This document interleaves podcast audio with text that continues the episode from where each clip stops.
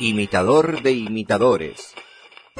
Eh, ¿Cómo se puede combatir este flagelo, señor? Estoy cansado de escuchar siempre a los mismos imitadores con los mismos personajes. Buenas tardes, Pato Venegas, ¿cómo te va? Es verdad, tiene mucha razón este señor, pero ¿por qué pasa esto?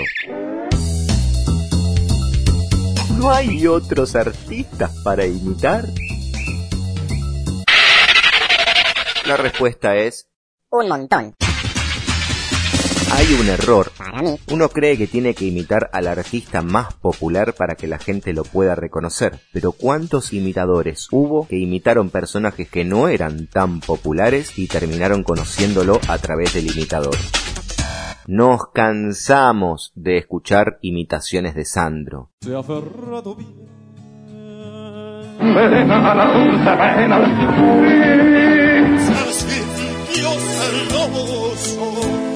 Una de las claves para hacer personal una imitación es basándose en su propia forma de ser. Obviamente que hay personajes que tienen rasgos característicos que no podemos evitar. Hay algo que tenés que saber. Si es necesario, explico. Todos los personajes que vos elijas tienen algo de vos. Capaz que vos no lo distinguís, no sé. Algo te debe llamar la atención de ese personaje para que vos lo tomes y lo adoptes como una imitación. Para ser más concreto, a la hora de imitar tenemos que poner todo de nosotros. Con decirte que para hacer este podcast me estoy comiendo casi 8 horas, si no estoy poniendo todo de mí, no sé. Pero lo que sí podemos evitar es hacerlo igual a otro imitador, porque ahí caeríamos en La imitación de la imitación. ergo. Para ser originales tenemos que escarbar en nuestro interior, en nuestras entrañas y en nuestras vísceras para sacar lo mejor de mí. Perdón. Rebobinemos un poquito.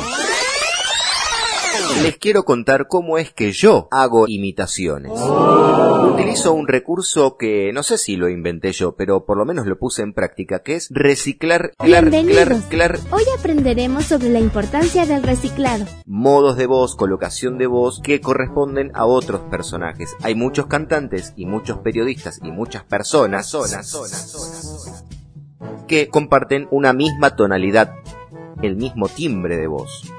Desde tu propio registro corporal y vocal podés empezar a experimentar haciendo mezclas de personajes. Ese soy yo. ¿Qué pasa si juntamos la voz de Fernando con la de Carlos? Uh, parece que se están culeando un gato. ¿Cómo grita? Y la de Carlos con la de Fernando hoy, acá en el 2013 sale Juan Román Riquelme. Gente está feliz, Riquelme está feliz. Pero- Lo que estamos haciendo entonces es tomar un atajo y no arrancar desde cero con todos los personajes.